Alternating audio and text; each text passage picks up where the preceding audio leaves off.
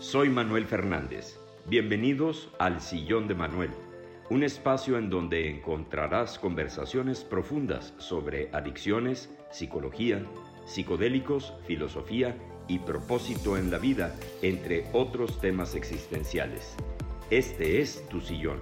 Ponte cómodo y gracias por estar aquí. Le estaba comentando de ese, ese evento que para mí fue así como un antes y después, porque perdí el semestre, me retrasé en la carrera. Eh, fue a mí todo un tema porque yo quería ser actriz de la revista del TEC. Y entonces eso hizo que, pues, que me quedara fuera de, de cuadro. Entonces, fíjate lo que me contestó. Me dice, ¿no te has puesto a pensar que ese retraso fue lo que te hizo llegar a tiempo a las cosas más importantes de tu vida? Pues a lo que estás haciendo ahora. Bueno. Entonces, pues sí. Pues vámonos. Así es. ¿Qué tal? ¿Cómo están? Bienvenidos a este podcast del Sillón de Manuel. El día de hoy me acompaña Ana Catalina Martínez. Ella es licenciada en comunicación, fuimos compañeros en el TEC.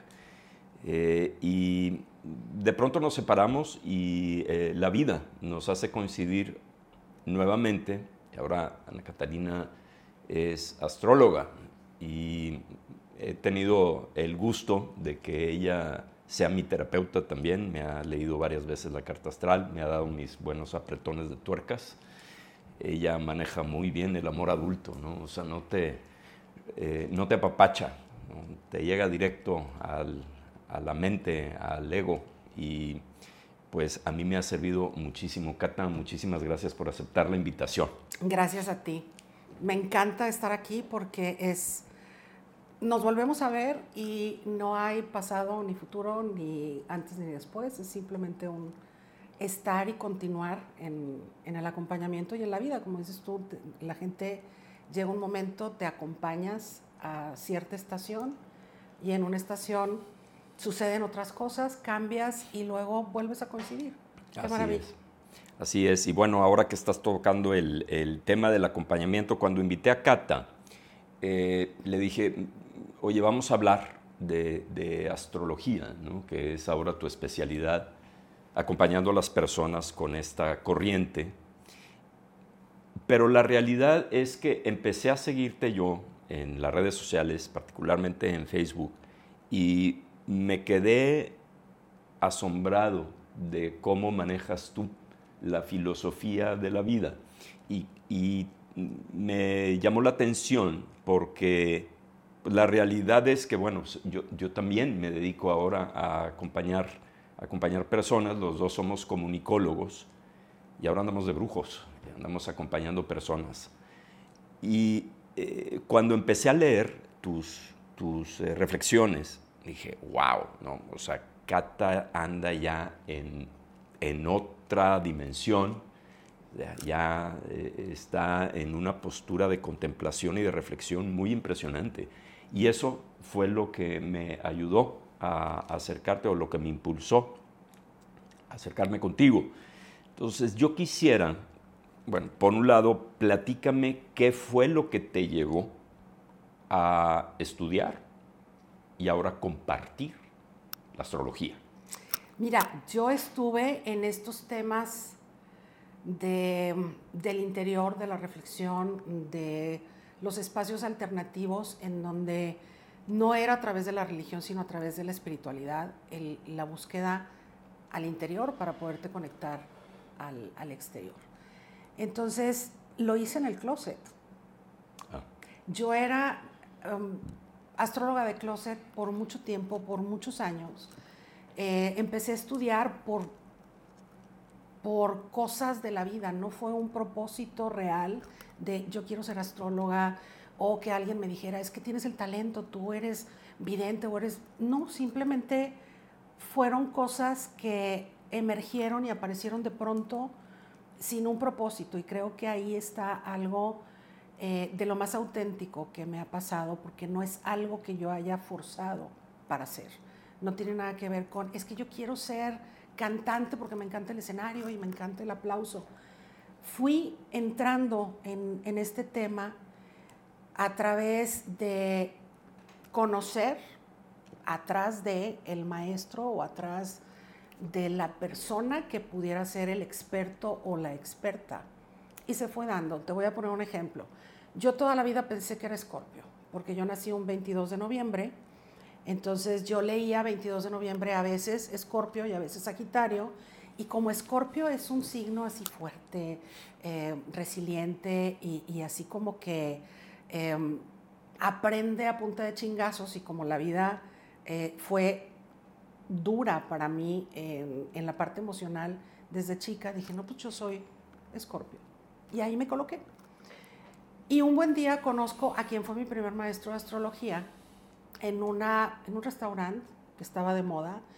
Él iba solo siempre a echarse su copita y a escuchar música. Y alguien me dice, mira, él es astrólogo, pregúntale.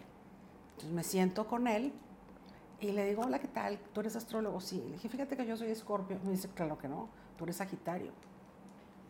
Y le digo, yo Sagitario, no, yo soy Escorpio, soy del 22 de noviembre. Y me dice, bueno, si tan seguro estás, ve a mi consulta y si eres Escorpio no me pagas. Y si eres Sagitario me vas a pagar la consulta. Llego a su consultorio y resulta que tengo el sol a 0, 0 grados de Sagitario. Y para mí fue un replantearme el yo que me había construido. ¿okay? Eh, cuando somos pequeños traes ya por un lado, las improntas con las que naces, desde el punto de vista de patrones aprendidos, tus papás que te inscriben a una clase aunque tú no quieras, y me refiero a clase de la vida, eh, o al club de los renegados o de los eh, que llaman la atención, o de los simpáticos o de los inteligentes, más todo lo que yo traía, empiezo en ese momento de mi vida que fue más o menos como a los 21 o 22 años. Em, y digo, ok, la ventana sagitariana es totalmente diferente a la ventana de un escorpio. Y ahí empiezo a ver hacia adentro y darme cuenta que en realidad lo que yo me había construido era una personalidad perdón, escorpiana para poder sobrevivir a las cosas que me habían pasado. Y entonces digo, no me sirve, esto no me sirve tengo que volver a trabajar y empiezo a estudiar astrología. Pero como yo traía una carrera como te pasó a ti, te gradúas del TEC y vienen detrás las expectativas de una sociedad, de tus papás, etcétera, pues hay que trabajar en lo que estudiaste. Y como he tenido la ventaja y la bendición y lo agradezco profundamente porque es uno de, las, de los regalos de la vida, siempre he sido así como la teacher's pet. Ok. Entonces, los astrólogos que me enseñaban me agarraban así como mi alumna favorita y aparte de la clase siempre tenía yo un algo más sentada con los maestros y acompañada de los maestros. En carrera me pasó lo mismo, me gradué, el director de carrera me invita a trabajar a México, a Palacio Nacional, con Salinas de Gortari. Recién egresada, yo digo, wow, y me voy a Palacio Nacional a trabajar.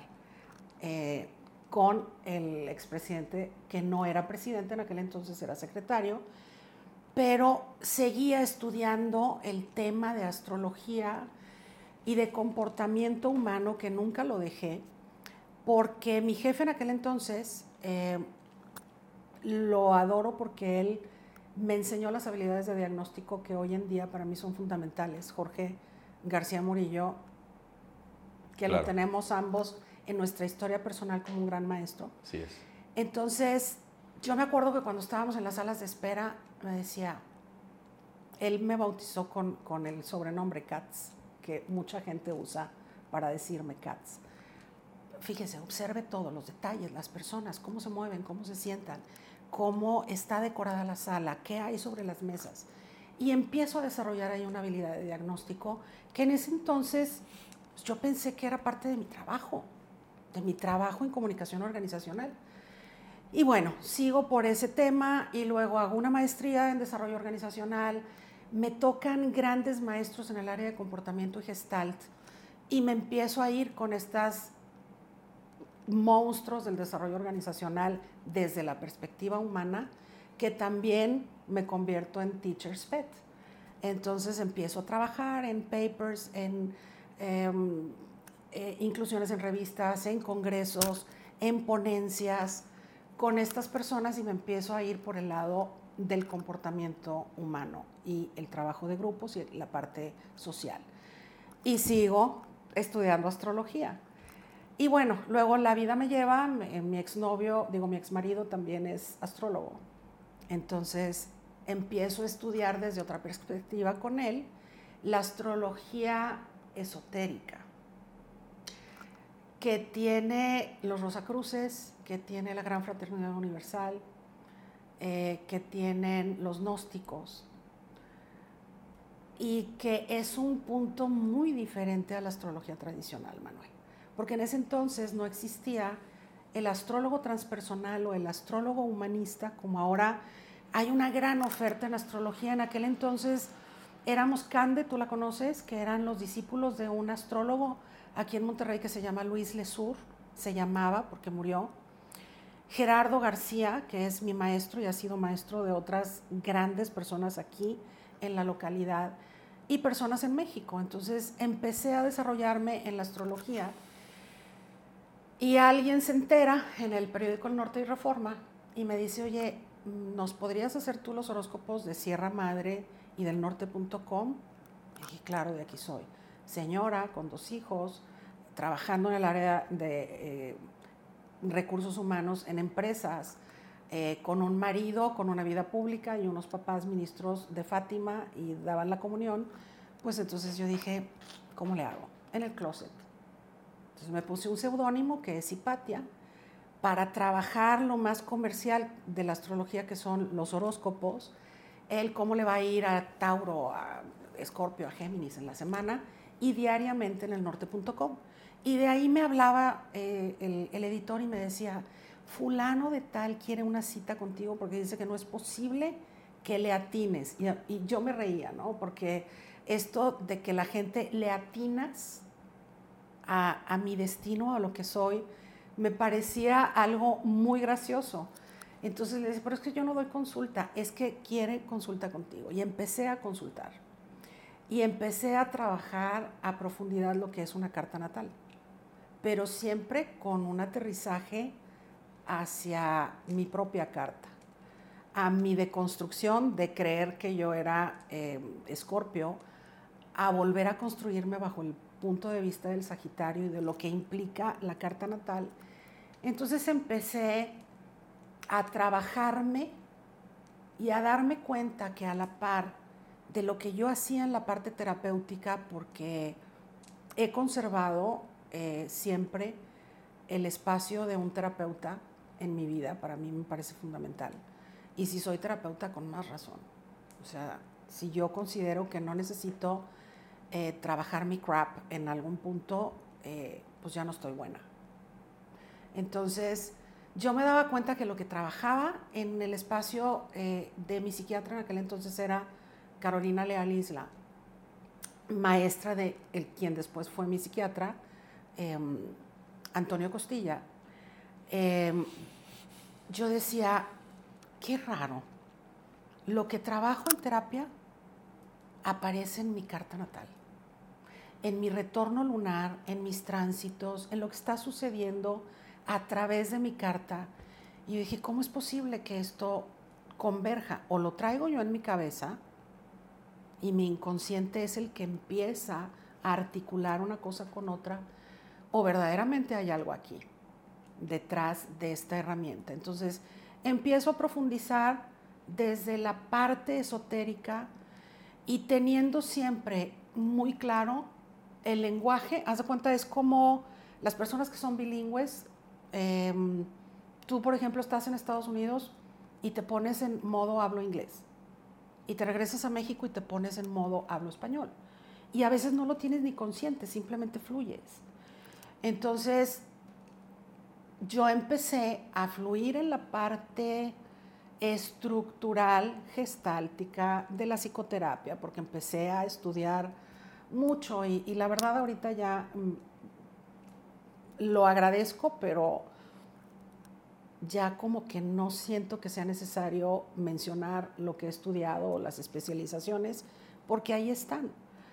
Pero no tengo ningún papel colgado de logoterapia, de psicoterapia, eh, de constelaciones familiares, eh, de terapia gestalt, no, no va por ahí. Entonces empiezo en el campo estructurado de lo que es el comportamiento humano y empiezo o sigo explorando en el área espiritual, eh, de conciencia. Entonces, al grado que me doy cuenta que lo que yo hago es muy técnica mía, personal, que me permite acompañar a la persona y cambiarme de ventanas, ¿sí? Me puedo cambiar, me puedo poner en la ventana psicoterapéutica y hablarte desde el punto de vista mental, mandando al cuerno el tema de vidas pasadas, por ejemplo, o me puedo instalar en la ventana de las vidas pasadas para poder entrar en un idioma de comprensión. Entonces, me doy cuenta con el tiempo que lo que a mí me enriquece es observar, sin juicio. Centrarme en el paciente, no en, en, lo mío. Entonces llega el punto en donde ya manejo estos idiomas que para lo que me sirve es para poder entender a quien está sentado conmigo. Quisiera que me, me explicaras cómo puedes hacer esta transmutación, por así decirlo, entre el aspecto astral y el aspecto psicológico, ¿no? Porque yo me acuerdo que cuando fui contigo, bueno, me enseñaste la carta y me dijiste, bueno, aquí está tu carta, pero yo no le voy a estar pegando al adivino, sino que voy a hacer una interpretación de esta carta para verlo desde un punto de vista existencial. ¿Cómo lo haces? Porque mira, te voy a decir cuál fue mi gran duda. Eh, mi hermana en una ocasión me regaló una carta astral y dije, ¿qué es? ¿Eso en dónde estás metida? Eso suena de brujos, y más que de brujos, se me hacía inverosímil. ¿Qué, estás en qué? ¿Qué va a tener que ver el planeta o los planetas o el cosmos con mi psique, con mi ser y con mi existencia? Sin embargo, me dice, mira, yo en aquel entonces tenía mucho poder económico y me dijo, ¿qué le puedo regalar a una persona que lo tiene todo? Una carta astral. Y me acuerdo que me dio un cassette de una psicóloga de Dolores García Tinoco.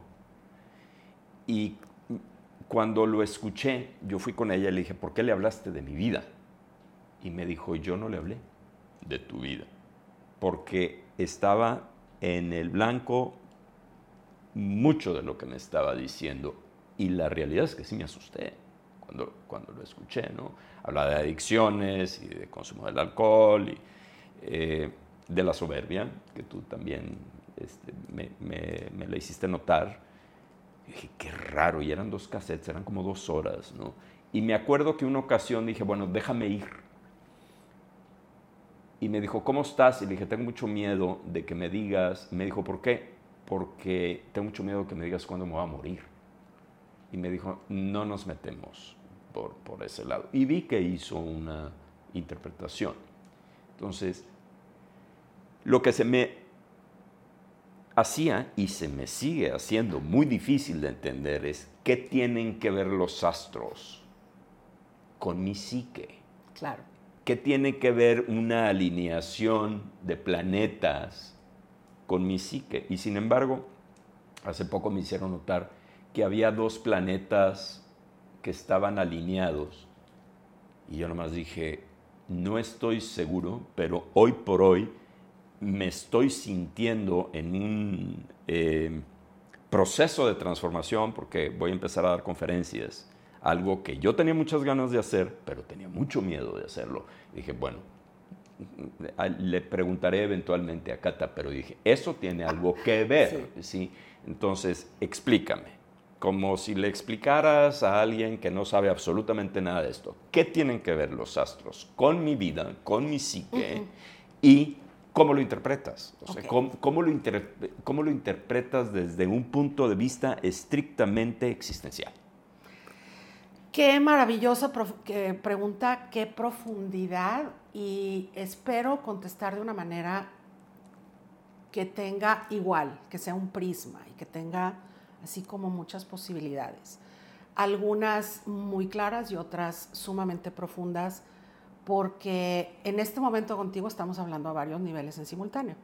Pues échale, Entonces, de una vez. eh, la lo primero que tendría yo que decirte es que la astrología puede ser un, un instrumento tan cotidiano como un abrelatas, o como un destapador, o como un cepillo, una secadora de pelo, o puede ser el espejo más profundo que puedas encontrar. Y eso no lo determina nadie más que la persona, ¿sí? Es una decisión. ¿Por qué? Porque estamos, y me voy a ir así a como a los puntos existenciales filosóficos más profundos. La tercera dimensión tiene que ver con la dualidad. Por lo tanto, nosotros estamos acostumbrados a que entramos a esta dimensión e inmediatamente entramos en modo Lena y Lola, bananín, bananón, frío, calor, eh, pecado, gloria, agradable, desagradable, y estamos divididos. Por lo tanto, el acercamiento o la forma en la que cada uno de nosotros vamos a vincularnos con nosotros mismos de hacia afuera, ¿ok? Tiene que ver con este principio de separatividad. Y al final del día, la necesidad de cada uno de nosotros es, es unicista, es regresar a la unidad, ¿sí? Entonces, es regresar al, estoy al contacto con el uno, no importa cómo le llames, Alá, Niño Fidencio, eh, Rayo Violeta, el Creador Universal, el gran arquitecto del destino, Buda, no importa. Pero esa es la añoranza más profunda de nuestro ser completo, de ese ser de luz que toma esta botarga y encarna para un aprendizaje, una experiencia humana. Entonces es, yo me voy a separar para volverme a integrar. Y bueno, es como eh, Pinocho, que se va al, este, al mundo de la diversión, en donde hay demasiados distractores para que realmente cumplamos en una experiencia de vida ese retorno a la unidad. Ok, primer planteamiento, o sea, primera capa de todo esto. Mm, Lo más común es que la gente aprenda astrología y que digas, me tocó ser acuario, me tocó la luna en Tauro, me tocó, no te tocó. Eres acuario, eres la luna en Tauro, eres Venus en Escorpio, eres Urano tronado y con un gran desafío en los aprendizajes y en su armonía. Tú eres eso, no te tocó. ¿Sí me explico? La diferencia que hay es enorme en me tocó a yo soy la luna en escorpio. Pues sí, porque entonces te da la responsabilidad a ti. Por, totalmente. Y te sales Sí, del- claro. de la victimización, de decir, bueno, pues es que estas son las cartas que me tocaron Por para supuesto. jugar, versus decir, yo me empodero Claro. y tomo la responsabilidad de ese poderío, porque yo soy eso. La inocencia maravillosa de una paciente que tengo, que quiero muchísimo además, eh, me decía, ay, qué bueno que me explicas esto porque ya sé que no soy yo, es Urano. Y luego me vuelve a decir, no soy yo, es mi ego. Estamos integrados, o sea, tú eres ese planeta. Entonces, ¿qué es lo que se necesita para poder sentarte desde la perspectiva de tú eres la luna en escorpio, tú eres el sol en acuario, tú eres Venus en, en Sagitario o como sea? Necesitas entender profundamente qué significa eso. Porque si no va a ser así como en la rifa me tocó. Como la gente que viene y dice, es que el marido que me tocó. Yo, la verdad, aunque haya sido repentino e inesperado, el hombre con el que me casé no me tocó adentro de una caja de un cereal. O sea, yo decidí. Sí, tú escogiste. Pero cuando te divorcias o cuando empiezas a luchar por sostener una vida dentro de un compromiso, dices, tengo que entender de qué manera lo estoy haciendo y de qué manera lo estoy desplegando. Pues desde la que yo soy la luna en Capricornio, desde que yo soy Venus en Capricornio, desde lo que yo soy, no desde lo que me tocó.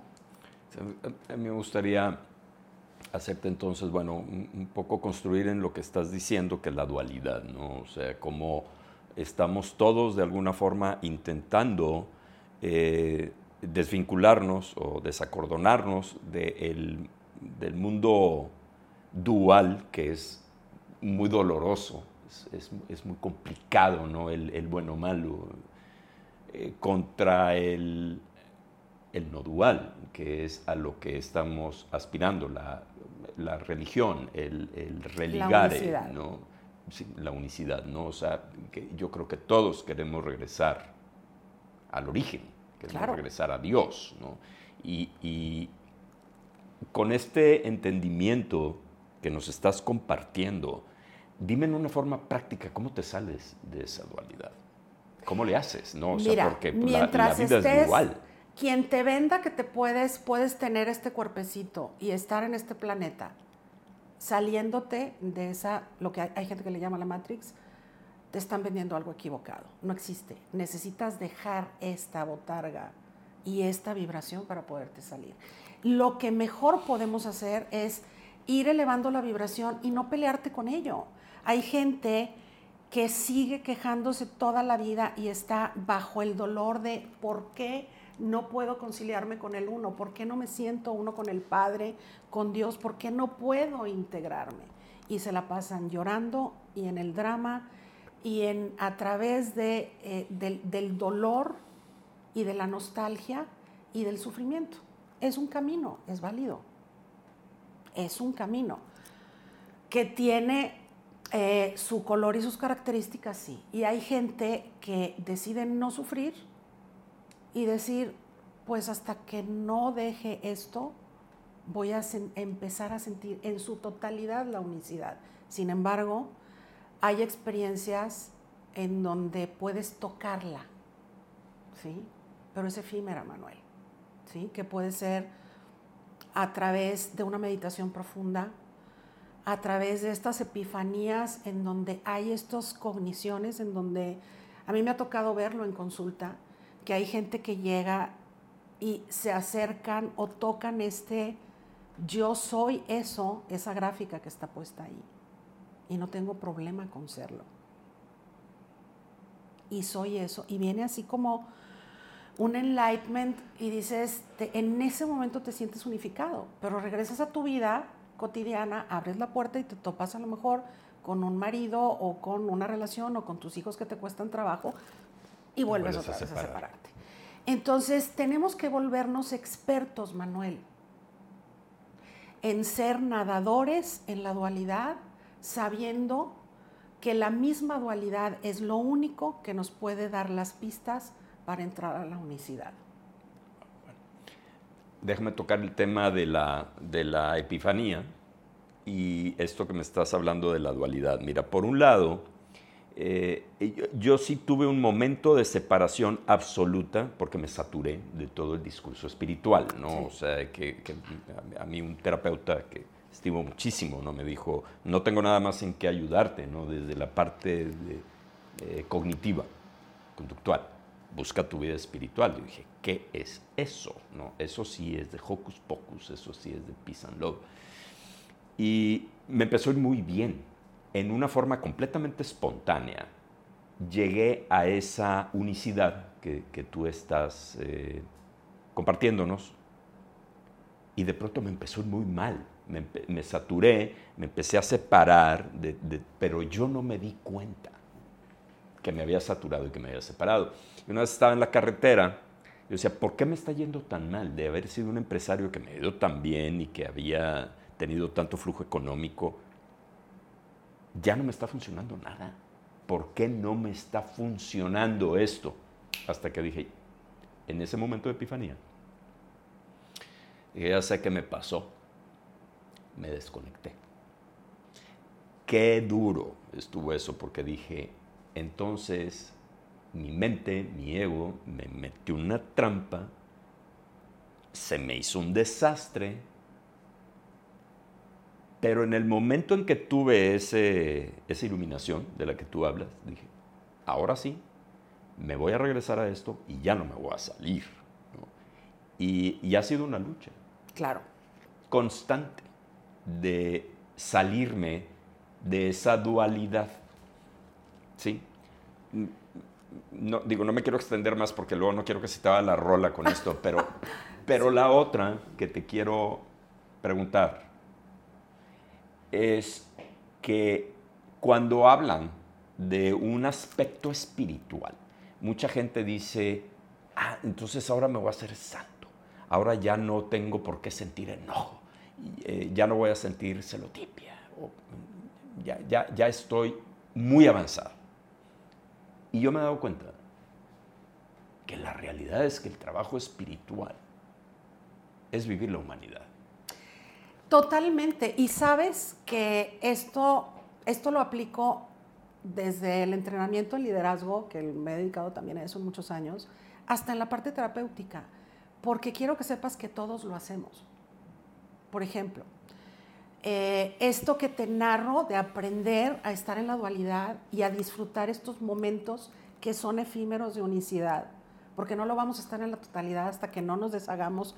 Esto es denso. Entonces, tenemos que aprender a entrar y salir. Tú, que eres actor, y, yo en algún momento este, lo fui, tú interpretabas un personaje y no te lo llevabas a tu vida cotidiana. No. A veces había cosas tan intensas que hay gente que dice, oye, actores, no me puedo deshacer de Catalina Krill.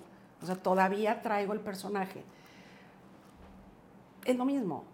Hacemos un personaje cuando vamos al colegio y cuando regresamos a la casa somos otro. Lo hacemos tan seguido, Manuel, pero de una forma tan mecánica, en donde no estamos presentes en eso. ¿Sí me explicó? Sí no estoy presente en conciencia, que cuando yo voy al colegio, ahorita hablábamos este, antes de empezar a grabar, eh, que estuvimos en el mismo kinder, este, y yo te decía, también a mí se me arrugaba el estómago cada vez que pasaba por la calle de, ese kinder. Em, entrábamos y salíamos, entrábamos y salíamos, pero no nos damos este tiempo del aquí y ahora, que es la materia prima del trabajo espiritual es el aquí y ahora, Manuel. Mm, me vale madre qué denominación sea o cuál sea el camino o de qué color te pongas tu manta, tu velo eh, o, lo que sea. El aquí y ahora es fundamental para poder entender la unicidad, porque es el único vehículo que te conecta real de una manera libre y contundente a la fuente. Entonces, la astrología también tiene, tiene eso, porque yo soy esa carta que está ahí, para, para retomar este punto de la astrología. Y en la práctica de la astrología, que era lo que tú me decías, ¿cómo llegaste a eso? Entendiendo que lo que yo tengo en la pantalla no es una imagen, es un ser que merece dignidad y respeto. Y que puede estar sufriendo o puede estar gozando o puede estar en un punto de su vida mega trascendental. Voy a hacerte otra pregunta. ¿Cómo le haces? Porque aquí hay un aspecto de poder en lo que tú estás haciendo. es, ah, una, posición de poder. Sí. sí. Batallas con, con ese, eh, con esa responsabilidad de decir, estoy en una situación de poder, estoy, estoy en una posición de poder, porque te voy a encuerar. Aquí ya no es lo que le puedes decir a un terapeuta, que le puedes decir muchas mentiras. ¿Cómo estás? Con, con madre. muy bien. Y por dentro te está cargando dingas. Claro. Pero yo me acuerdo la primera vez que llegué contigo y tú estás muy seria y, todo esto. No me acuerdo muy bien, no, para que me hago güey, sí me acuerdo. estaba como que todo configurado en una sola parte.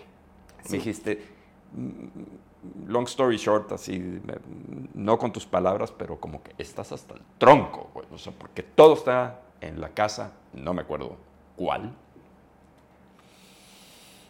pero es una radiografía, ¿no? Es decir, aquí tú no me vas a poder decir que no te la estás pasando complicado con todo este aspecto transformativo que estás viviendo de haber sido el empresario exitoso que tronaste como ejote y ahora resulta que estás acompañando personas y te vas a seguir transformando porque algo pasaba en mi carta que todo estaba configurado en una sola parte.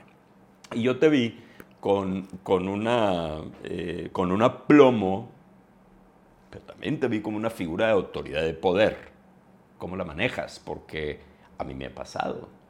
Yo sé que, que, estoy en, en, una chamba, si tú quieres, de poder. ¿Cómo le haces para que no te gane? Bueno, em, otra pregunta con un nivel de profundidad muy cañón. O sea, yo no puedo dejar al ego en mi casa cuando llego al consultorio. Pues ahí está. El ego me ha acompañado a todos mis cursos, a todos mis seminarios. El ego está sentado ahorita conmigo y aprende el cabrón, porque si yo soy inteligente, mi ego también lo es. Pues claro, sofisticado. Se va sofisticando y las pruebas que te pone, pues no son de primaria. Son, el toro es a nivel de, de lo que tú has aprendido. De cómo andas. Por supuesto. Entonces, tiene una astucia y una sutileza impresionante. Al principio, por ejemplo, em, la parte difícil era eh, con el ego o con este poder, el sentir que yo hacía un buen trabajo en cada sesión era el asesino más cruel de mi trabajo. ¿Cómo es ¿Te lo vuelvo a decir? Sí, construye. Yo tenía una gran necesidad de cada consulta que fuera un éxito para el paciente. Te estás exigiendo mucho. No me estoy exigiendo mucho.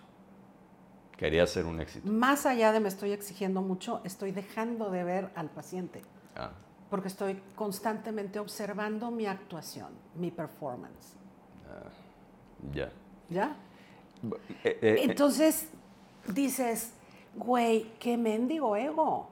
¿Sí me explicó? O sea, está buscando todo el tiempo el por ejemplo, este, tengo que cantar bien, no se me puede salir ningún gallo, tengo que entrar a tiempo, la batería está haciendo esto, eh, y, las caras del público me valen madre. Ya. No creo que ese sea un intérprete chingón, la verdad. Bueno, porque estás viendo... Puede ser muy bueno, puede ser como filigrana, puede ser el técnico mayor del universo. Pero no te estás comunicando. No. No te estás comunicando, ¿no? Estoy pendiente de mí. Ahí estaba el ego. Y luego el ego, otro ego sofisticado. Terminaba mi consulta, me iba a mi casa, yo tengo un promedio de cinco o seis consultas em, diarias y seguía, ay, es que fulanita, ¿cómo le haré? ¿Habré dicho lo correcto? ¿Y, si esto? ¿Y si la desorganicé por acá? ¿Qué podemos hacer? Porque energéticamente seguía conectada. Ahí está el ego otra vez. Eh, una vez un, un, amigo, músico, me dijo, tienes que leer Pathwork. Y, ahorita que estabas diciendo lo del ego, aquí está, ¿no? sé cómo dice. A ver, estoy escuchando a Cata. La siguiente pregunta es esta y me tiene que salir con madre. y me lo han dicho. Oye, ya te saliste de esa perfección ya estás echando desmadre, ya, ya, ya, dices hasta maldiciones en tu podcast, estás más libre. Porque yo empecé esto, no, pues cómo me voy a mostrar. Yo me voy a mostrar como el máster. Y, y, mi léxico tiene que estar... Espérate, el, el ego espiritual y el perfeccionismo súper amarrado. Fue hasta que empecé a hacer estas entrevistas que me empecé a soltar, porque me empecé a divertir. O sea, porque realmente en el, en el otro modelo que no estoy, no estoy exento que de repente me agarre. No está tan divertido. Estoy pensando todas las palabras, no estoy fluyendo. No. Con esa unicidad de la que tú hablas, ¿no? Pero bueno, me, me el libro, o, me recomienda el libro, lo compro, no le entiendo ni madre, porque ciertamente yo no estaba listo para escuchar esa información y habla de vivir sin máscaras. Y, qué fuerte, ¿no? Porque me acuerdo una vez que fui al consultorio de Herminia y, y, estaban unas mascaritas así. Me dice, mira Manuel, esas son las máscaras con las que uno vive. Te pones una máscara, pero es una chinga. Entonces, desde tu perspectiva, porque yo no he podido. Ahorita que dijiste, bueno, Manuel, tú, actor, ay, o sea, sentí el golpanazo cuando me dijiste el actor. ¿Pesan esas máscaras? Por supuesto, porque es algo que no te va a abandonar, Manuel. Eres actor, aunque no estés en el escenario. Mm. Por algo fuiste actor y por algo fluiste en su momento con esa vibración porque te resolvió un montón de cosas. Pues sí, todas las inseguridades, ¿no? Porque pues... Te resolvió un montón de cosas y lo económico, el aplauso. Entonces, como terapeutas y volviendo al cuestionamiento que estamos aquí este, metabolizando, deglutiendo, disfrutando, em, esto es algo en donde yo dije, estoy demasiado pendiente de mí y no estoy atendiendo a la persona. Y luego, estoy muy preocupado por fulana, ¿por qué? Y si me manda la chingada con todo lo que yo le dije en la sesión, no es tema mío. No está obligado a, obligada a seguir o a que diga, wow, esta sesión me llenó de luz, gracias, etc. Es como el médico, o sea, puedo salir de la consulta médica y tirar mis antibióticos y decir, yo voy a tomar dióxido de cloro. Este güey está bien pirado o no me voy a tomar esta medicina o no voy a hacer esto. Y hay terapeutas que se enojan. Y si no sigues lo que yo te estoy diciendo, o el 1, 2, 3, entonces no vienes conmigo. Ojo, hay momentos como terapeuta en donde tienes que actuar así. Ok. En donde no es negociable. O sea, hay gente que tú tienes que decirle, yo no puedo recibir o no puedo tenerte en terapia porque mm, yo no recibo dinero por ayudarte a hacerte pendejo. Claro. Entonces, yo he despedido gente de mi consulta, le digo, no soy yo la persona que tú estás buscando. Claro. No soy yo quien te va a ayudar. No soy yo en este momento. Hay pacientes que no acepto si no están a la par con un especialista o un psiquiatra. Ok. ¿Sí? Claro. Entonces, este poder que dices tú de lo que dice una adivinación, pues lo tenemos nosotros aquí en la memoria no neandertal, en la memoria grecorromana, cuando íbamos al oráculo de Delfos este, y nos decían, vamos a suponer que tú eres Edipo, te vas a casar con tu mamá. Y tú, ¿cómo? Imagínate lo que pesa el oráculo de Delfos, o sea, una, eh, una eh, técnica, una adivina que viene y te dice de lo que no te vas a poder escapar. Hay gente que me ha llegado y me dice, es que fui a consultar con astrólogo este, y me dijo esto. Y muy movidos. Entonces, no es que vaya a pasar pero sí va a pasar. Es que sí pasa. Entonces, pero ¿cómo lo dices, Manuel? ¿Cómo develas una verdad? Porque el propósito no es darle en la madre a una persona. No, claro. Por ejemplo, viene a consultar contigo una niña que no se ha casado y tú en su carta eh, estás viendo que un área para ella de prueba va a ser el matrimonio y muy probablemente no cante con Consolito Velázquez la canción de Solamente una vez amé en la vida. ¿Cómo se lo dices? Cuando viene de una formación de lo que Dios ha unido que no lo separe el hombre. ¿Y lo dices? No lo digo de una manera adivinatoria con poder. Lo interpretas. Lo interpreto y lo doy de manera que lo pueda masticar en su aquí y ahora, no en el allá y entonces. Si en el allá y entonces se atora, que vuelva a consultar. Tú hablas mucho en tus, en tus eh, publicaciones, en el super pácatelas, cuando que la taza del café y Sí, su pácatelas es despierta. claro. Hablas mucho de la transformación. Hablas, porque ya van varios, varias publicaciones que te leo, que hablas mucho de ese cambio de piel. Que yo creo que eh, esos cambios de piel muchas veces son diarios, son, son al día, ¿no? O sea, no nada más es, ah, es que estoy ahorita en este aspecto de la transformación. Puede ser de un día para otro Claro. que te da la vida un coscorrón o llegas a un fondo y te tienes que transformar y tú hablas mucho de transformación. ¿Por qué? Tiene que ver mucho conmigo. O sea, de alguna manera yo no me puedo desligar de lo que escribo. Ahí estoy, ahí está, se cuela mi ego de repente. Y además es como em, lo que queda del día, es como el remanente para mí. Muchas de, de esos pácatelas o de esos good mornings de la taza de café, El good morning. este, sí, el good morning, sí, Sí. tal cual, este, es lo que queda del día de mi espacio terapéutico, es lo que observo, con lo que yo me quedo, con lo que me expande de alguna manera. Entonces, me está transformando a mí constantemente. Y creo que lo que hace es, no dejamos de ser lo que somos, sino me voy quitando todas las capas de la cebolla, como decía Osho, y voy quitando lo que nos sirve.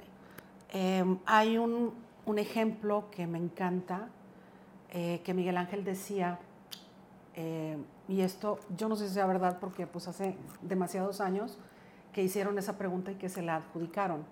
Decía que eh, pues es para la gente que no lo ubica, pues es el que hizo la piedad, el David, eh, el Moisés, que están tipificadas como esculturas perfectas. Entonces él decía que no escogía el monolito, que él empezaba a trabajar el, el monolito y la obra emerge. ¿Cómo emerge un Moisés? ¿Cómo emerge un David? ¿Cómo emerge una piedad de una piedra? Porque vas quitando Las lo que capas. no- las capas y lo que no necesitas.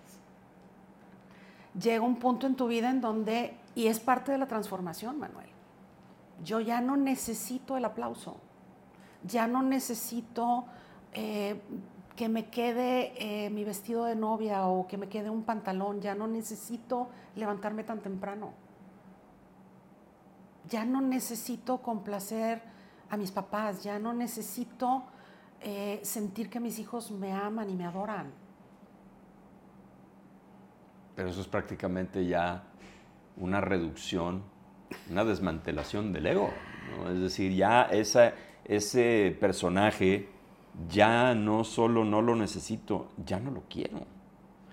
Déjame hacer una, un paréntesis con eso, que- porque ahorita me llegó un campanazo a la cabeza con eso que dijiste, que, que en una de las sesiones me hablabas tú de este liderazgo, de de este liderazgo, fíjate, hasta se me trabó la lengua, de este liderazgo espiritual y te dije, no, no, por favor, no me estés diciendo eso.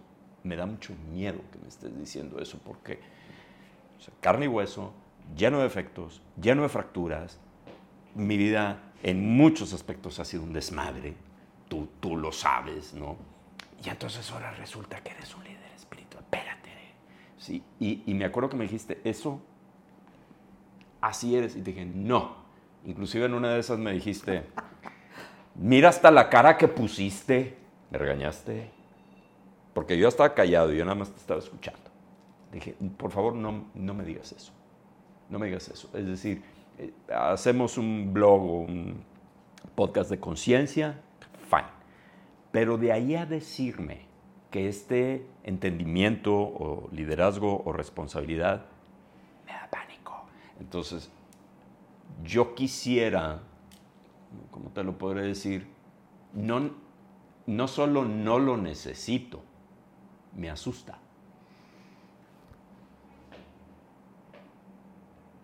Ya. No sé si, si me valgas un comentario terapéutico en este momento. Pues sí. Porque estamos pues, al aire. Pues ya me, ya me, ya me si tú en ese rol estás sintiendo que te da miedo, es porque todavía no te amas a ti mismo. Porque si te amaras, dijeras, pues venga, pa, güey, me aviento.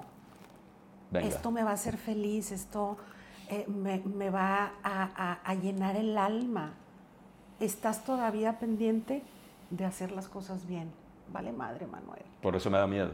Llega un momento en donde, eh, no me acuerdo qué artista dijo, la que es linda es linda. O sea, no sé quién lo dijo, pero mi abuela lo decía, el que es perico en cualquier lugar es verde.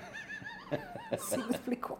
Sí. Entonces, cuando ya no, no estás pendiente, Manuel, es un gasto de energía estar pendiente todo el tiempo. Sí, porque el ¿Cómo ego está ahí veo? atravesado. ¿Cómo me veo? Eh, eh, quedé bien, eh, me peiné con limón en la mañana para venir al sillón de Manuel, quedé bien, este, se me ve bien esto, me estoy tapando la panza, pues la panza la tengo. Y me acompaña a todas partes, no puedo dejarla afuera de tu consultorio. Claro. No puedo estar pendiente porque entonces voy a estar mm, con mi mente dividida en que este video salga lindo eh, y que yo me vea bien y que no se me va la papada con la pena. Aquí adentro de mi bolsa traigo la credencial del INAPAM. Sí. Tengo 60. Sí. Me puedo equivocar. No soy perfecta. Claro. Y va a haber pacientes que me van a mentar la madre, van a decir que soy lo peor del mundo. Y va a haber gente que, que va a recordar lo que vivió y experimentó en, en mi espacio terapéutico. Y no es bronca mía. ¿Qué pasa? ¿Cómo manejas? Porque ahorita que me estás diciendo, bueno, el paciente que te mienta la madre, ¿cómo lo manejas? O sea, sobre todo, pues, ¿cuánto tiempo llevas trabajando como astróloga? Fuera del closet, Sí, afuera del closet, fuera del closet 12 años. 12 años. Bueno, me imagino que al principio sí te movías cuando te decían, Ah, bueno, por supuesto. oye, ¿sabes qué? Te- eh, estás pa'l monte, o hasta me hizo daño lo que me dijiste. ¿Cómo lo manejas? Digo, ya ahorita, como te escucho, pues ya, ya, mm, prácticamente ya te vale madre, porque pues tú dices, bueno, lo tuyo es lo tuyo y lo mío es lo mío. Mira, no es que me valga madre, si hay algo que como quiera, si llega un paciente y te dice eso, tienes que checar, ¿ok? Porque, ¿y si sí? ¿Y si sí le diste la madre? Era lo que tocaba.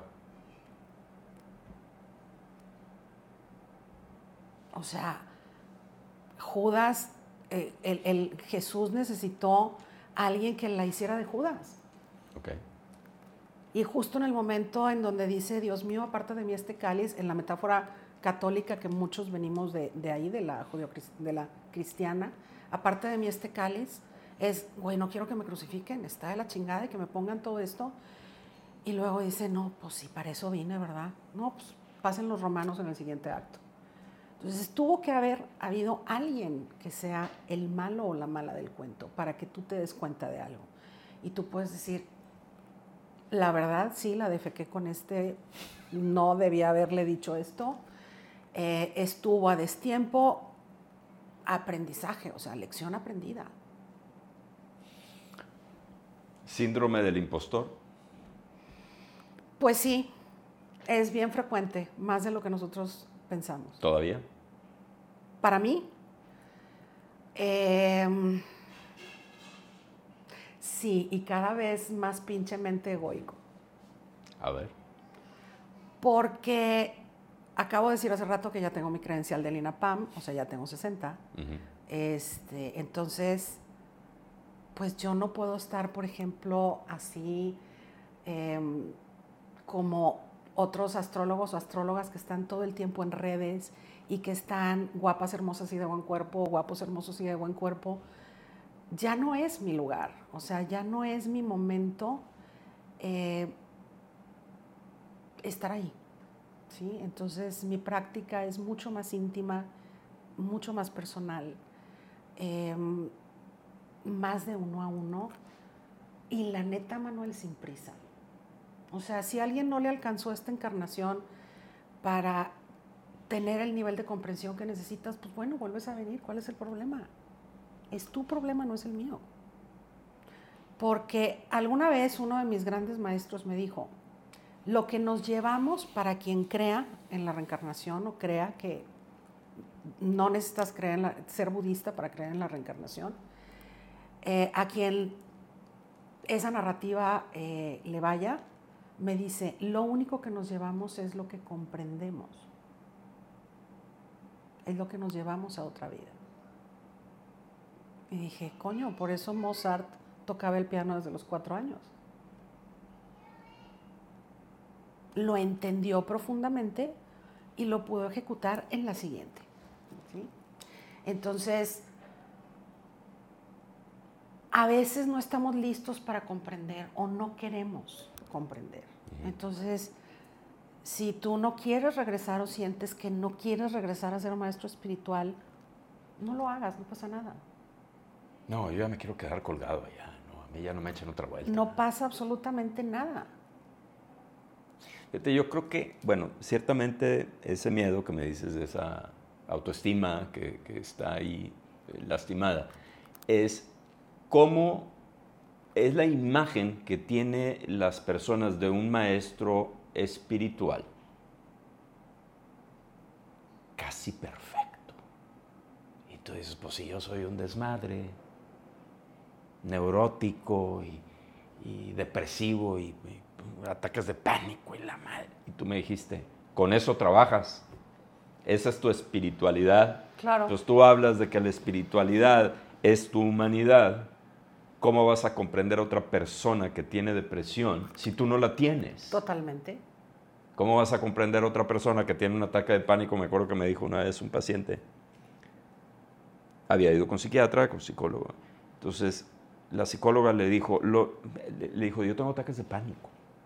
Y la psicóloga le dijo, con fuerza de voluntad, tú puedes salir de esos ataques de pánico. Y, y aparte, pues sacó el Big Book. Mira, definición de ataques de pánico.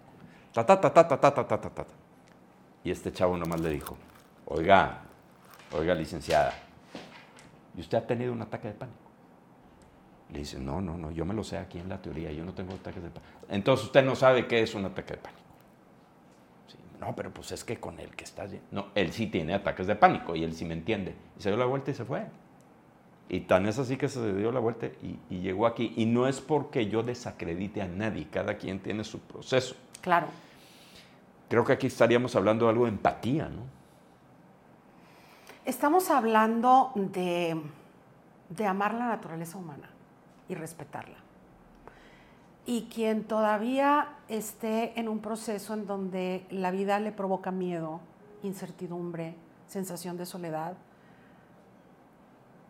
todavía tiene una imagen errónea de lo que es su concepto de Dios su concepto de Dios. Claro. ¿O tú crees en un Dios que se encabrona? No, porque pues eso es un Dios neurótico. No, ese es un Dios antropomorfizado. Así es. Y Dios no es humano. No, sí, eso está humanizado. Entonces, si tú todavía necesitas sentir que Dios se va a enojar contigo, te va a castigar, eh, te va a quitar algo, eh, o se va a vengar de ti, o no le vas a gustar, o se arrepiente de haber dicho a Manuel que se le caiga el pelo a los 40 años. A Júa. Se me cayó antes. No te hagas, si sí, te acuerdas, ya a los 30 ya estaba pelón. Es cierto. Sí, mira, te metiste en un área muy personal, hombre. Me vale Entonces, imagínate que todavía creas que es por castigo divino. No, pues no. O que no le vas a gustar a Dios porque no tienes la melena este, leonina. Así es.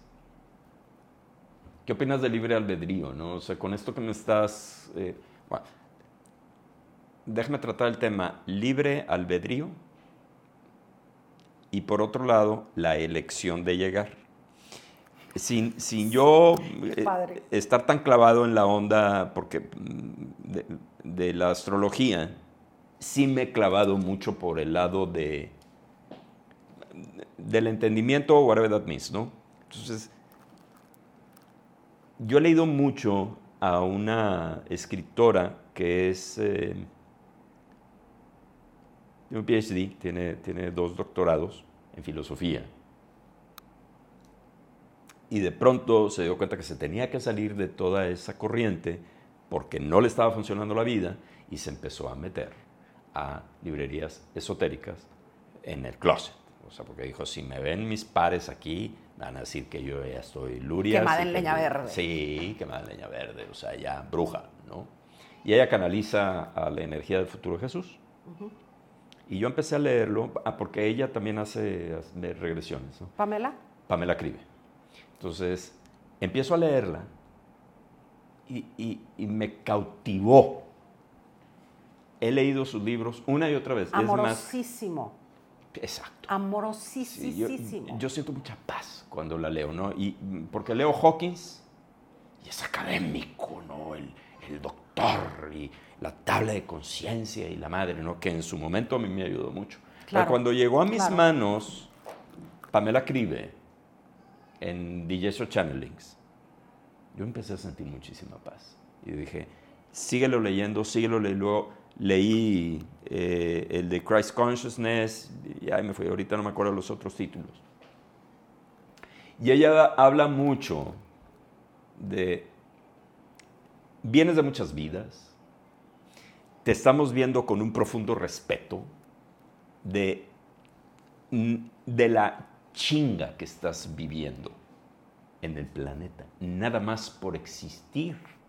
Y ella dice, no te dé miedo no hacer nada o no ser productivo. Si crees que no estás dando el 100% nada más por estar en el planeta, estás dando el 100%. Y ella habla mucho de cómo eliges tú qué quieres. Bueno, ¿cómo lo podemos esto vincular? a libre albedrío. Es decir, bueno, me acuerdo una vez que, que también a Herminia le dije, híjole, qué regadona me acabo de aventar. Y me dice, ¿y por qué te preocupas si tu destino ya estaba escrito? Tú lo escribiste, tú escribiste el guion. Ya estaba escrito, ¿por qué te estás latigando? ¿Para qué te flagelas? Si tú ya estabas de acuerdo, tú firmaste el contrato antes de llegar. Venga. Muy bien. Te lo voy a resumir, creo que de una manera que a mí me ha dado la posibilidad de, de tener paz en, en este cuestionamiento. Y es tan sencillo como ponerte en causa. A ver. Libre albedrío, la gente piensa que es yo decido si voy a Soriana o voy a HB. Yo decido si hoy me visto de negro o hoy me pongo este, una blusa morada. El libre albedrío no es eso, Manuel. El libre albedrío es ser responsable de lo que ejecutas y de la consecuencia de lo que ejecutas. Claro.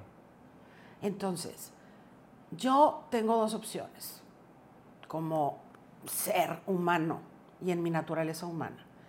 ¿Me pongo en causa o me pongo en efecto?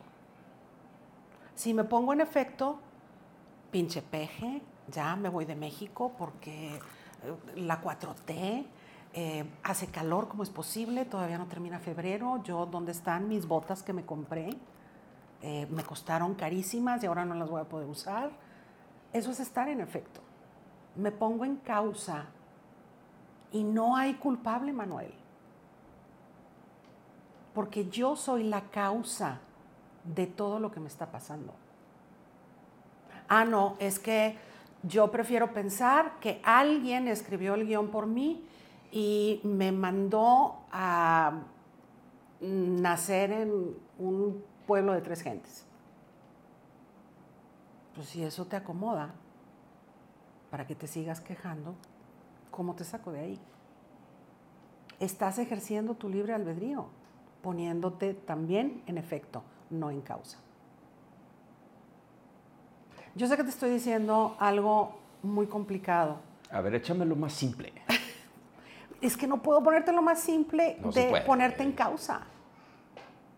Bueno, ponme un ejemplo.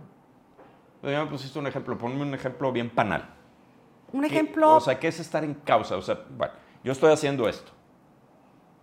¿Cómo me pongo en causa? Yo estoy disfrutando mucho esto. Claro. Me gusta mucho. La ¿De quién fue la exposición- idea? De este podcast. Bueno, de este concepto de que tú hagas podcast. Se me insistió mucho, pero finalmente la decisión la tomé yo. O sea, empezaste haciendo efecto y luego te pones en causa. Sí, porque, porque me insistían mucho, métete en esto, métete yo. Dije yo, ni, ni he crecido en, en las redes sociales, no me gustan. Y luego llega un momento en donde, en una forma completamente orgánica, espontánea, levanté el teléfono y les dije, órale, vente, vamos a hacerlo, Ok. vamos a hacerlo.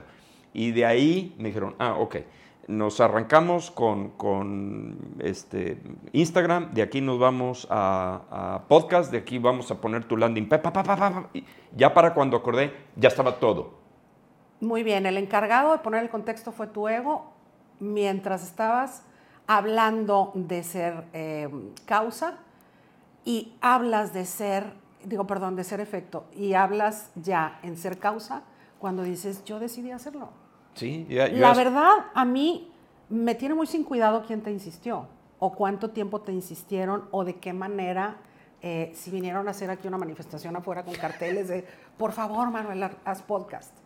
La verdad, a mí, para eso no es, relevan- es relevante. Yo te estoy viendo aquí, Sí. lo estás haciendo, estás saliendo al aire, tienes seguidores, un montón de seguidores. sí.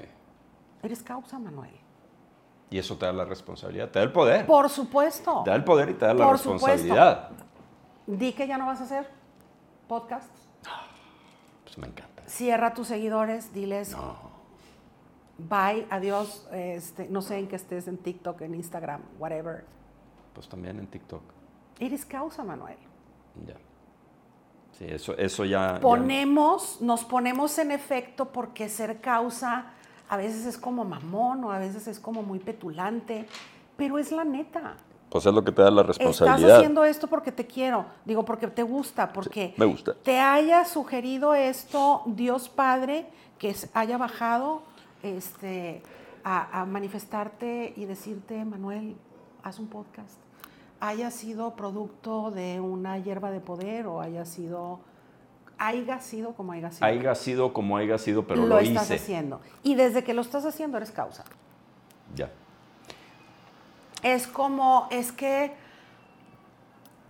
mi pareja o mi novio me engañó. Si tú decides estar con esta persona, eres causa. Te obligó con una pistola, Ya. te amenazó, te dijo que iba a matar a tu familia si tú no estabas con él. ¿O qué? ¿Cómo puedes interpretar la intención? Es decir, eh, por muchos años estuve leyendo El poder de la intención, decretar, postular. ¿sí? Entonces, a mí me ha tocado, bueno, pues tú, tú- tú dijiste, bueno, eres, eres actor. ¿sí? Y, y- y- y yo era, pero sigo siendo actor, porque finalmente esto también es... Eres actor, Eh, Sí, sí. soy actor. O Claro. sea, eh, esto es actuar. Claro. ¿no? Lo, lo platicaba en el podcast anterior, ¿no? Que, que decía, digo, pues finalmente soy un performer, ¿no? Un performer, si tú quieres, de la conciencia, pero eres performer. Eres, Claro. eres actor, ¿no? Entonces, cuando yo me rompí mi madre haciendo una película, dije, yo no vuelvo a tocar esto, yo no vuelvo a tocar el arte, yo me voy a esconder. Tú sabes que yo me escondía aquí, eh, en mi casa, literalmente, 20 años. Iba a grupos espirituales, yo me sentaba atrás, yo no quería hablar, no quería destacar, porque aparte yo decía, ya sé que si yo me meto en esto, al rato voy a empezar otra vez a destacar y yo tenía mucho miedo. Todavía tengo algo, digo, ya me diste una medicina toda madre que me dijiste, pues te vas a tener que querer. Pues es una cuestión de autoestima, el que, el que ya estés expuesto, que la gente te siga o no te siga o te raye tu madre, ya es algo con lo que tienes que vivir. Claro. Bueno, entonces, me ha tocado, y esto no es una cuestión, eh, ¿cómo te diré?, ni mágica ni presuntuosa, que digo, ah, a ver, mira, yo quiero esto.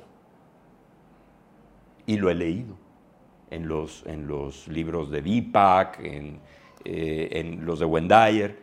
Tú intenciona, suelta, te pasa. Intenciona, suelta, te pasa. Intenciona, suelta, te pasa. Yo lo empecé a poner en práctica, te estás riendo, ya te estoy viendo. Este, quién sabe por qué, quién sabe que me vayas a recetar ahorita, ¿no? Pero bueno, pues ahí va. Protégeme, Jimmy. Di algo. Jimmy es el productor, está ahí atrás. Saludo a mi Jimmy, está haciendo mucha chamba, ¿no? Me di cuenta que, o sea, decía, ah, está toda madre toda esta información. Con madre está esta información. Pero, ¿será? Pues yo estaba muy bien económicamente, entonces pues me valía... Hasta que de pronto todo se acabó. dije, a ver, entonces ahora sí, le vamos a tener que empezar a entrar a esto, no porque quiera, sino porque ya no me queda otra más que entrarle a la intención, a decretar, a postular. Y me doy cuenta que algunas manifestaciones se han dado en 20 años, como por ejemplo ahora dar conferencias, que era algo, yo quería volver a hacer esto de alguna forma. Me di cuenta que ya no era a través de las manifestaciones artísticas, aunque esto también tiene una... Pero vaya, o sea, ya no es el actor con la obra de teatro que se la aprende de memoria, aquí es enchúfate y, y, y suéltale, ¿no? Pero también es un arte, ¿no?